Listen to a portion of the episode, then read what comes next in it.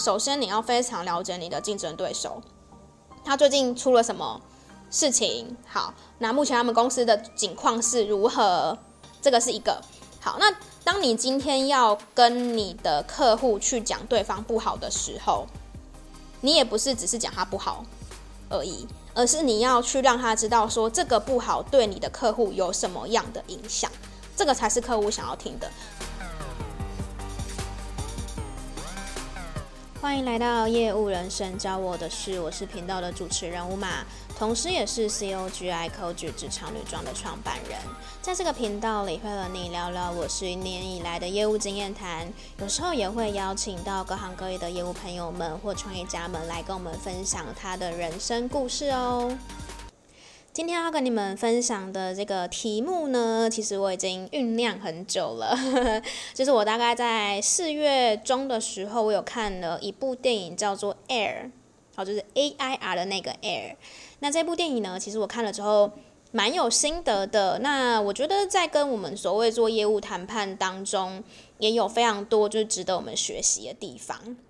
所以我今天要透过这部电影来跟你们分享，呃，在电影当中有哪个部分是我们在做业务，或者是说我们在做商务谈判的时候呢，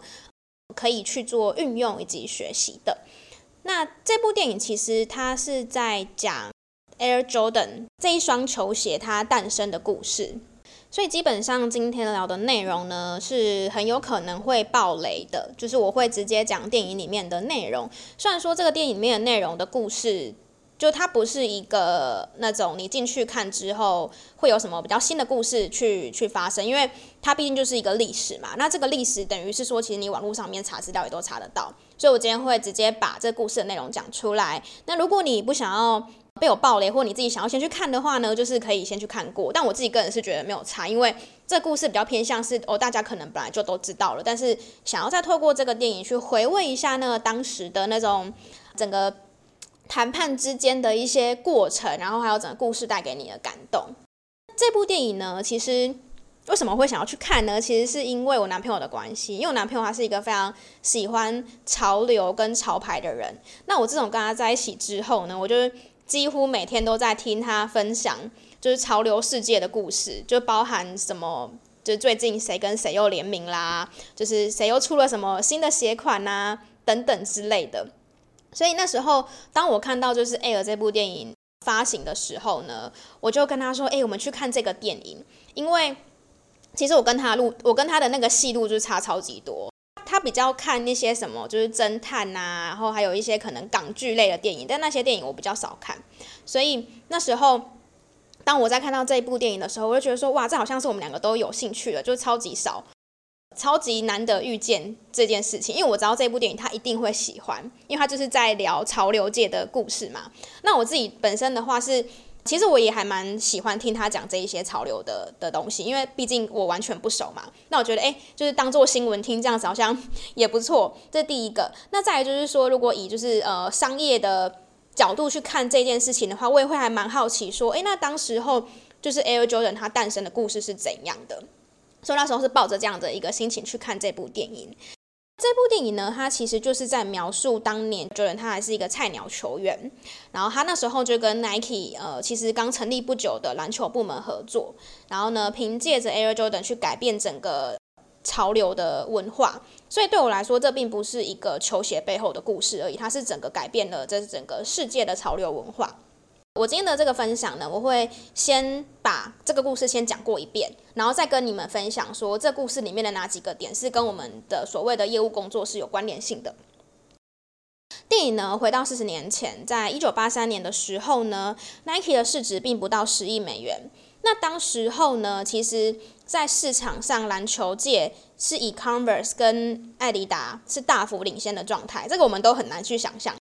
如果是对于球鞋或是对于潮流有研究的人，你们可能都知道这一些。但是对于一个你完全就是不熟的人的话，你可能会很惊讶，就想说：诶，不是 Nike 就是现在市场独大嘛？但其实，在四十年前并不是这样子。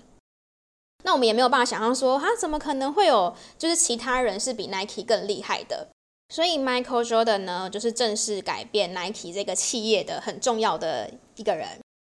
在一九八四年呢，Michael Jordan 他是呃新人的姿态加入 NBA。那那个时候呢，呃市场比较流行的是说，这个品牌它可能会有代言费，就是请这个球星帮忙代言这样子。但是 Nike 呢，它的预算它其实并没有办法去请到 Michael Jordan。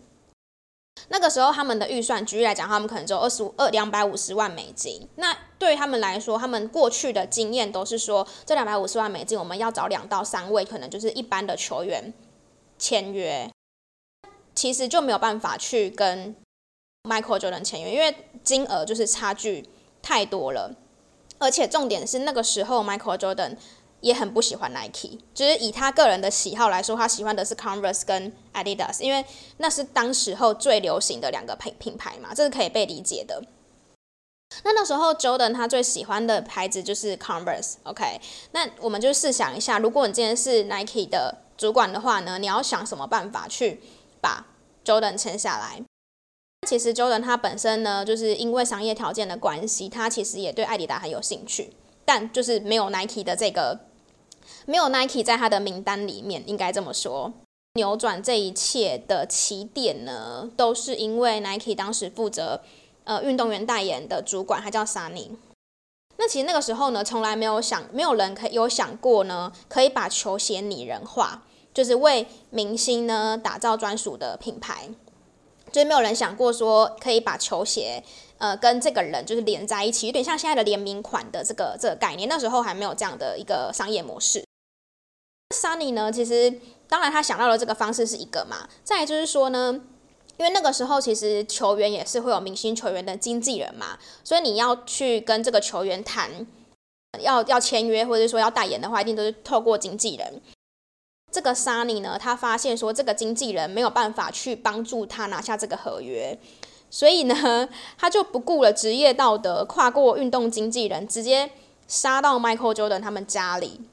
直接找到就是决策的关键人。好，那在电影里面，他其实有提到说，Michael Jordan 他是他们家庭的很重要的决定决策者，是 Michael Jordan 的妈妈。OK，所以他就直接杀去他家，就是直接开车，就是跑很远去跑去他们家去，直接去跟他跟他妈谈，说呃 Nike Nike 要怎么样去帮助就是 Jordan 去打造这个运动鞋的品牌，而且呢。这中间这个当中呢，他甚至还有直接去跟他妈妈讲说，如果你跟如果你儿子跟 Converse 合作，或是跟 Adidas 合作的话呢，就是会发生什么事情？我印象很深刻的是，他在直接跟他妈妈讲说，你待就是你之后去跟 Converse 谈，好，那你去问他们什么问题，那 Converse 会怎么回答你？那你去跟跟艾迪达谈，你问他这个问题，他会怎么回答你？就是他对对手的情况是非常非常清楚的。所以那时候电影有演出说，他妈妈是真的去跟 Converse 跟艾迪达谈，然后结果就问他们那个 Sonny 给他的问题，然后结果对方答案竟然就跟 Sonny 讲的一模一样，就可见他有多了解他的竞争对手。那后来呢，结果就是只有 Nike 他愿意量身打造，而且还有一件事情是他整个颠覆 NBA 球场上对球鞋配球鞋配色的规定。哦，这个我也是看了电影我才知道的。就是 NBA 规定呢，呃，上场的球鞋颜色呢，百分之五十一 percent 是要是白色的。那当初就是呃，他帮 Jordan 设计的鞋款，就是违明显的违反了这个规定。那时候 Nike 就说没关系，你就穿这双鞋上场打球。那如果被罚钱的话呢，Nike 出，就是 Nike 把那个罚帮，就是 Nike 帮你出罚款这样子。好，那那时候他们的角度就是想说。如果真的是因为这样子的话呢，也会造成就是新闻的轰动，然后这个是在商业上就是可以顺便帮我们打广告哈，这是这个概念。然后呢，还有让 Jordan 参与设计细节啊，然后让 Jordan 的呃用 Jordan 的脚型去呃符，就是制造出符合他打球的这个鞋款。但是呢，除了就是以除了以上这些之外呢，其实签下 Jordan 最核心的关键呢，其实是在让球员可以分拆。球鞋的销售利润，也就是说，只要挂上 Michael Jordan 的这个鞋款的销售呢，Michael 呃 Jordan 他都可以抽百分之一 percent 的业绩的意思。那这个是完全颠覆，就是过去他们在找呃球鞋呃在找球星代言，就是不会有所谓分润这件事情，就是单纯只有代言费而已这样子。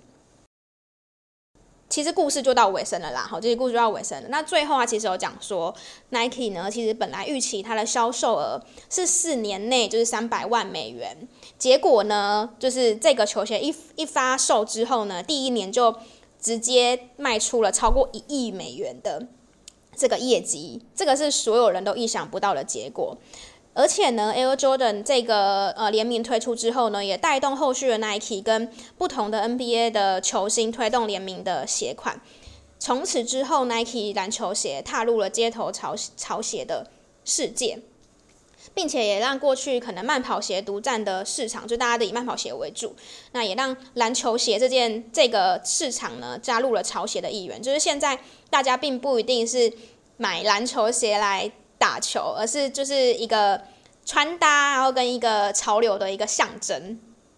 后续的成功呢，其实也让 Nike 收购了当时最红的品牌 Converse。这个我也是还蛮惊讶，就原本 Converse 是最最厉害的，结果最后竟然因为 Michael Jordan 改变了 Nike，然后反而 Nike 还收购了 Converse。这整个故事的脉络跟整个电影它在拍摄的方式，我觉得它没有拖戏。对，所以就是我觉得还蛮值得的。大家如果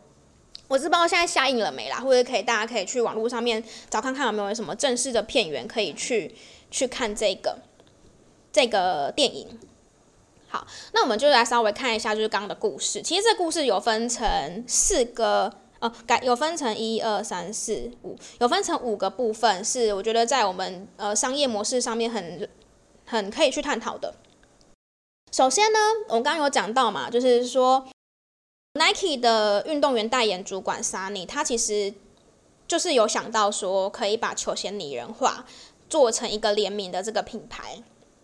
其实这件事情，我们回归到业务层面来说，是我们之前也有呃聊到的是，我们当今天在一个公司当业务的时候，我们是不是可以把眼光放得更高更远，去把公司当做自己的。公司去思考所谓的商业策略，就并不只是说我们在追，当然业绩是当前的业绩要去追求没有错，但是我们在策略的思考上面，虽然说我们今天可能是一个 member，可是我们可不可以想得更远？可不可以是不是可以帮主管去想一，也不是说帮主管，因为才其实你也是帮你自己去想一些比较不一样的商业策略，是可以帮助到整个团队或者整公司的业绩跟绩效的，就是把眼光更放得更远一点。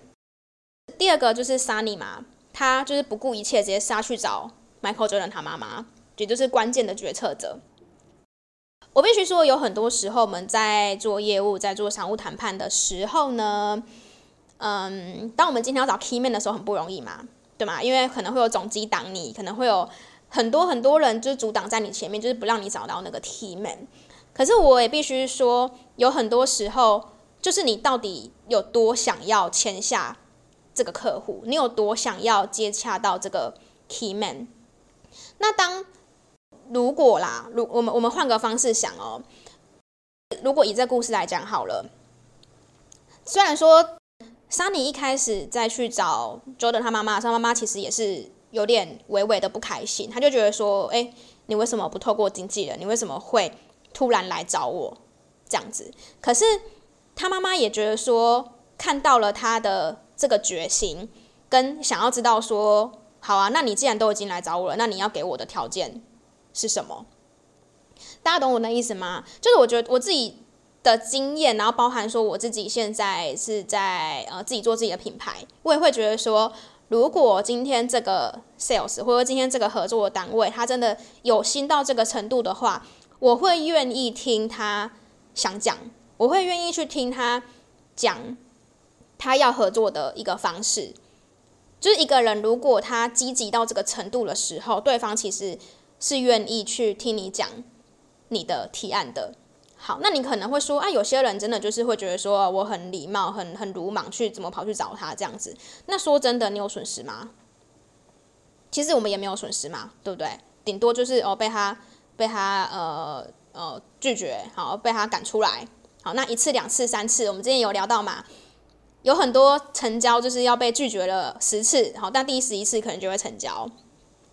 所以你到底有多想要找到那个 key man，跟你有没有现在正在跟这个 key man 再去做洽谈，我觉得这个是非常重要的。第三个呢，呃，他在去找到这个决策者，就是他妈妈的时候呢，他是直接去跟他妈讲说，目前艾迪达跟 Converse 他们的状况是什么，他们公司面临了什么困境，所以你的儿子今天跟他签约的时候呢，是会有什么问题产生？有留意到这件事情吗？首先你要非常了解你的竞争对手，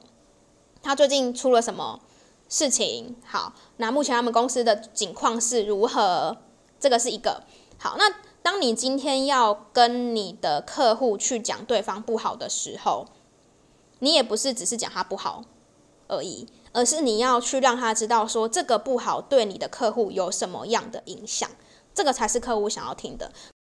客户绝对不会只是想要听你讲对方的不是而已，他想要知道的是说，那这个这个不是对他来说有什么样的影响？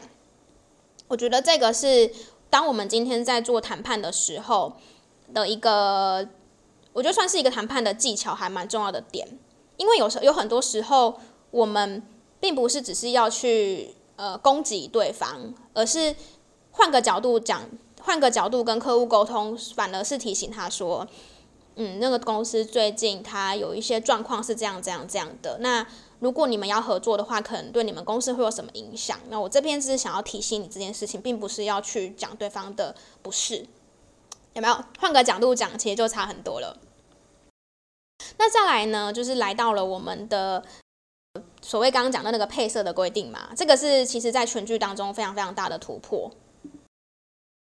从来没有人去想过说要去颠覆 NBA 球场上的规定，因为罚款其实还蛮高的，而且甚至那个电影里面有演到说，甚至连 Nike 的老板他们，他好像是到最后一刻才知道说啊，这个罚款是我们付哦，这样子就是蛮有趣的。但我想讲的是说，有很多时候我们如果想要改变的话，是需要去突破规则的，因为我知道有时候我们在一个公司里面。上班的时候，尤其是如果你的公司算是比较大的企业，或是可能发展到一定的程度的时候，其实会有一些规则跟规范。那我不是，我当然不是说你们一定要去去挑战这一些，而是要去思考，可以去，我觉得可以思考的面向是说，我们的终极目标是什么？就是我们的目标，假如说我们是要拿到这个订单，那有一些规则是不是可以视情况的调整？有一些规则是不是可以视情况调整？那当然，你可以去跟你的主管，或是可以跟你们老板去讨论看看，说如果我们今天要达到这个目标，我们是不是可以稍微改变一下我们的规则？那这个规则对你来说有什么好处？好，这个也是可以让老板知道。像以以这个 case 来说的话，虽然说我们是需要付罚款的，可是呢，这件事情一定会造成媒体上很大的风波，就是媒体一定会报道说，啊，这竟然 Nike。竟然有呃，既然 Nike 让 Jordan 穿了这个不符合规定的球鞋，然后一定会大幅度的去报道这件事情。那对于品牌来说，他们其实也赚到了品牌的声量。那在最后最后呢，签呃 Nike 可以签下 Jordan 最核心的关键，在于说 Jordan 他妈妈有提出说，你要用我的儿子的名，你要用我儿子的名字可以，可是。未来所有用我儿子名字，就是用 Joe 的名义卖出去的任何商品，我都要抽百分之一 percent。其实他妈妈在讲这个条件的时候，他其实也是很害怕被拒绝的。如果有看那个电影的话，但他还是提出了这个需求，那他还是提出了这个勇敢提出这个要求，因为他知道他儿子值得这个分润。那当然，因为 Nike 他其实也很想要这个。Deal 嘛，就其实最后就差这个 deal 而已。最后他们同意了这个 deal 之后呢，完全没有想到，竟然他的业绩整个比原本的想象还要突破了好几十万倍的那个业绩的目标。所以在这个最后的这个关键点的话，我们去聊到的会是说，今天你在跟客户去做洽谈的时候呢，或者说你在做一些商业合作的时候。我们是不是双赢的这件事情其实很重要，对吗？那其实像分润这件事情，在现在的市场上很多啦。那现在尤其是最近，尤其是这一年啦，这一年当中有很多我们在看那个所谓的 KOL 网红合作的时候呢，已经都改成就是用团购分润的方式去取代过去我们可能单纯是给一个稿费的一个状况。那其实这个对于业主来说，跟对于 KOL 来说，双方其实都是好事的，好都是好事的。因为呃，对于业主来说，我是真的有卖出去这个商品，我才需要负担这个所谓的广告的成本。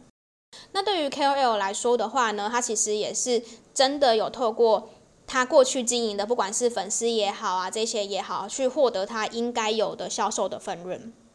这个也是现在市场上很常见的一种方式。以上呢，就是《Air》这部电影教会我们的五个商业的模式的探讨。讲到这边呢，就让我想到了一件事情。我那时候看完这部电影之后，我满脑子想的是，呃，有想到说要跟你们分享这部电影，那也有想到说，诶，它有还有什么值得跟你们分享的事情，可以一起在这一集跟你们说。我们愿意为拿到订单付上了什么样的代价呢？你有多想拿到这个订单呢？我在忘记是在哪边看到，我我应该是在杂志上面看到这件事情，就是有一个跟红海做一样产品的。公司，他当时候呢，正要去机场大阵仗的接待他的一个客户，他就是要去机场接他，结果没想到呢，他竟然在机场在接他的客户的时候呢，看到郭台铭跟客户一起走出来，也就是说，郭台铭为了要签下这个客户，他是直接飞到对方的国家跟他谈，然后再跟他一起回台湾，可能看工厂之类的，再继继续进一步做洽谈。那当然，他一定是傻眼啊，就想说，我原本想说去机场接客户已经很棒了，没想到呢，我的竞争对手是直接去对方的国家把他接过来。这个其实就是我们在探讨说，是不是我们常常在做业务、在做呃商业的时候，会不够大胆的去做很多你之前可能意想不到的事情。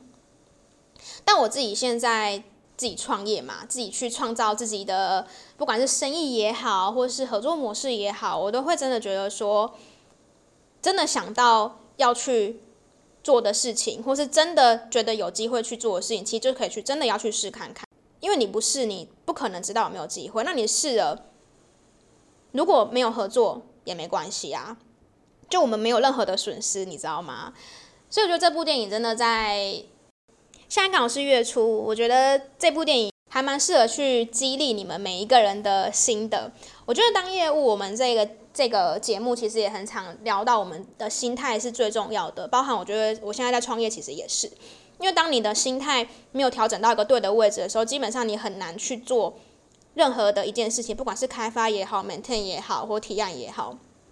所以心态调整真的是我们在做业务的工作，每天每天每个礼拜都要去调整的事情。所以也推荐你可以去找这部电影来看，让你重回那个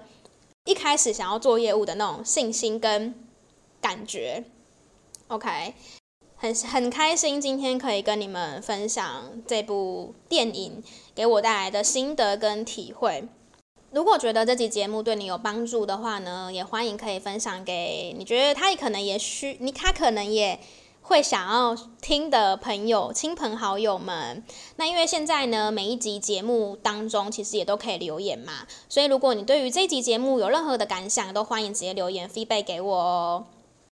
还有这个节目也很需要你多多的鼓励，如果真的。是我们的忠实听众的话呢，也很希望可以在 Apple Podcast 或 Spotify 上面给我们五颗星的好评，加上对于我们这个节目的想法。那也很谢谢你们都有帮我推荐给你们的朋友听这个节目，你们的鼓励呢都是我录节目的动力，好不好？这个对我来说都非常的重要哦。那我们就下礼拜空中再见喽，拜拜。